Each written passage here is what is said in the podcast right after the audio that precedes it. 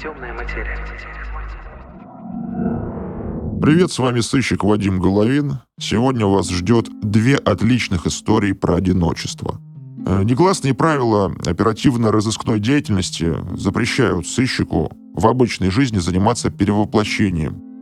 Риск э, оказаться раскрытым по глупости слишком велик. Каждая такая субличность на вес золота – Уходят годы на то, чтобы создать буквально из ниоткуда нового взрослого человека. Это значит, нужно обзавестись документами прикрытия, симкой, соцсетями, работой, хобби и, что самое главное, кругом общения. Э, ведь именно окружение формирует портрет человека. Помните пресловутое «скажи мне, кто твой друг, и я скажу, кто ты». По друзьям и знакомым можно сложить впечатление о человеке, да и вообще собрать о нем информацию. Поэтому я в обычной жизни практически ни с кем не общаюсь. Но это издержки профессии. Как только сыщик становится излишне общительным, это ведет его к неприятностям. Так случилось со мной. Эмоции взяли верх. Мне стало по-человечески грустно от мысли, что меня давно никто не приглашал в гости – а тут подвернулся шанс. Правда, не у меня, а у моей субличности. Назовем его Андреем. Его пригласили на день рождения. Утром я, как всегда, проверил его сотовый телефон. Э, в мессенджере было приглашение на юбилей от человека, которому Андрей был внедрен. По образованию Андрей маркетолог. Когда меня наняли расследовать финансовые преступления в одной компании, я без труда занял в ней должность маркетолога. Обвинения с подозреваемого были сняты, а личный контакт с ним остался. Я не смог сдержаться и принял приглашение. Торжество по случаю юбилея проходило в ресторане, где было накрыто человек на 30. Я сел в самом дальнем конце стола, чтобы меня никто не увидел. Гости расселись, начались тосты, подарки, дошла очередь до меня. Я сказал в микрофон несколько добрых слов, сел на место и с этих пор все время чувствовал на себе взгляд. Этот же взгляд я впервые ощутил на себе примерно 7 лет назад, когда в зале суда оглашался приговор виновнику смертельного ДТП. Скажем так, бывший представитель одной небезызвестной структуры в пьяном виде протаранил автомобиль.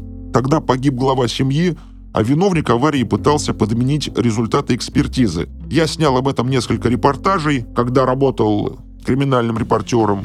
И, конечно, мои сюжеты во многом способствовали его тюремному заключению. То есть возник некий общественный резонанс. Суды все-таки с этим считаются.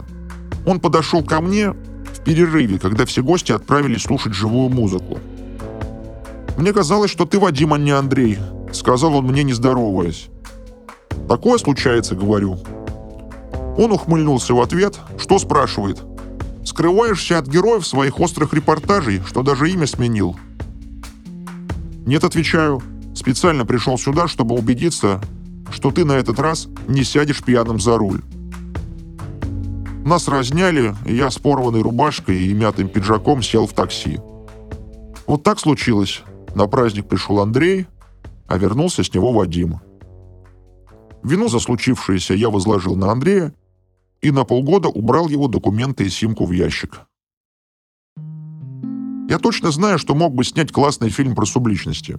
О том, как один человек проживает жизни других людей. Мог бы, но так и не снял. Ко мне в детективное агентство обратились родители пропавшего парня. Он возвращался домой с какой-то тусовки и пропал без вести. Телефон его не отвечал – а в больницах и моргах информации о нем не было. Поиски я начал с того, что навестил его девушку Лену. Собрался задать ей несколько стандартных вопросов, не ссорилась ли она с парнем, не делился он случайно с ней мыслями о переходе в загробную жизнь и так далее. Лена с улыбкой ответила, что вот прямо сейчас общалась с ним по WhatsApp. Я не поверил и попросил предъявить переписку. Смущенная барышня показала мне фрагмент весьма откровенной переписки, селфи в ванне перед зеркалом, сердечки, смайлики и похвала от парня. Удивительно, говорю я девушке, ваш молодой человек пропал без вести три дня назад, а вы даже не в курсе и шлете ему свои новые селфи. То есть вы хотите сказать, что он не появляется дома и не ходит на пары? Удивляется девушка.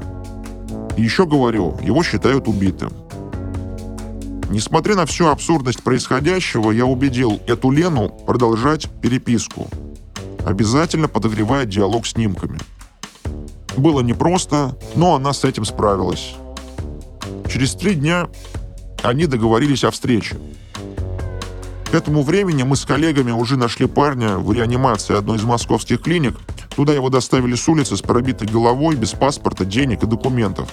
На свидание Лена явилась вместе со мной и двумя сотрудниками уголовного розыска. Наконец мы увидели истинное лицо этого джентльмена. Он ждал ее в условленном месте с букетом роз. Такой коренастый, короткостриженный, в дутом синем пуховике и простых синих джинсах – тот самый грабитель, что избил ее парня, а после, завладев его телефоном, влюбился в чужую девушку. И вот их глаза встретились. Уголки ее губ дрогнули в едва заметной улыбке. А может, мне показалось. Его увезли в отдел, а мы с Леной пошли выпить по чашке кофе. Она долго молчала, я тоже, все были под впечатлением. «Вы знаете, — сказала Лена, ведь он совсем не дарил мне цветов и даже не называл ласковыми словами. Здесь и поставим точку.